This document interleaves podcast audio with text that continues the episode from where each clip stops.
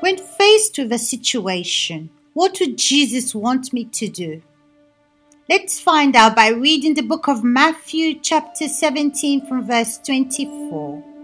When they had come to Capernaum, those who received the temple tax came to Peter and said, Does your teacher not pay temple tax? He said, Yes. And when he had come into the house, Jesus anticipated him, saying, What do you think, Simon? From whom do the kings of the earth take customs or tax? From their sons or from strangers? First thing, I'd like to draw your attention to this. The disciples and Jesus were also obligated to pay the taxes. They weren't treated special because they were disciples or the Jesus. But it's interesting because the tax collector came to Peter to ask for the taxes. But Jesus wasn't there. Jesus surely was at home. And Jesus anticipated and said to Peter, What do you think, Simon?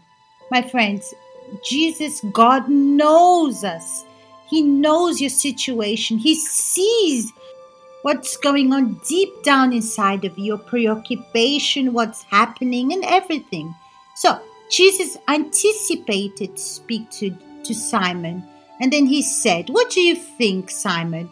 From whom do the kings of the earth take customs or tax? From their sons or from the strangers? Jesus questioned Peter in a situation when he was being demanded to pay the tax, and then he said to him, Peter said to him, From strangers. That means the king of the earth does not demand taxes from his children, but from the strangers. Then Jesus continues saying, Jesus said to him, Then the sons are free. That means the children, the sons, don't pay the taxes. And it's the same thing as Jesus. He is the King of Kings, the Lord of Lords. He's in charge of everything. But he didn't do a magic for Peter to go and pay the taxman. But look what he says to Peter. Nevertheless, lest we offend them, go into the sea, cast in a hook, and take the fish that comes up first. And when you have opened its mouth, you will find a piece of money. Take that and give it to them for me and for you. And maybe you're thinking and saying, Oh, Vivian, it's really easy. He has to go fishing, take the fish, and take the money out.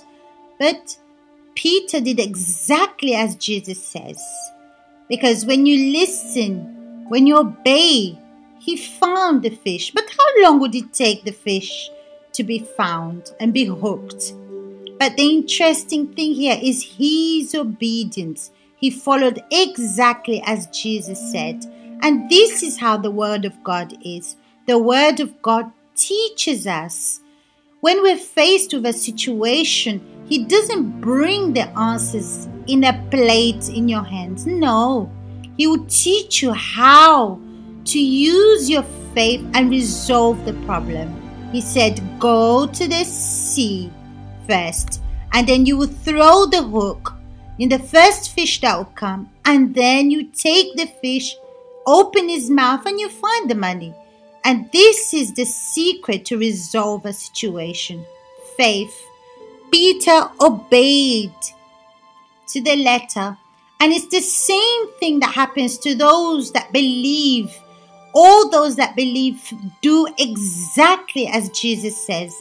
And if you believe, my friend, today, in this situation that you're facing, you can change it. You're going to use your faith, go where you need to go, do what you have to do. You have to throw this hook. This hook is your challenge because God is going to help you overcome your problems, but you need to use your faith. But this faith cannot be a faith of doubt but this faith has to be a faith of obedience, believing and doing what you have to do. Okay, my friends, so I'll see you tomorrow.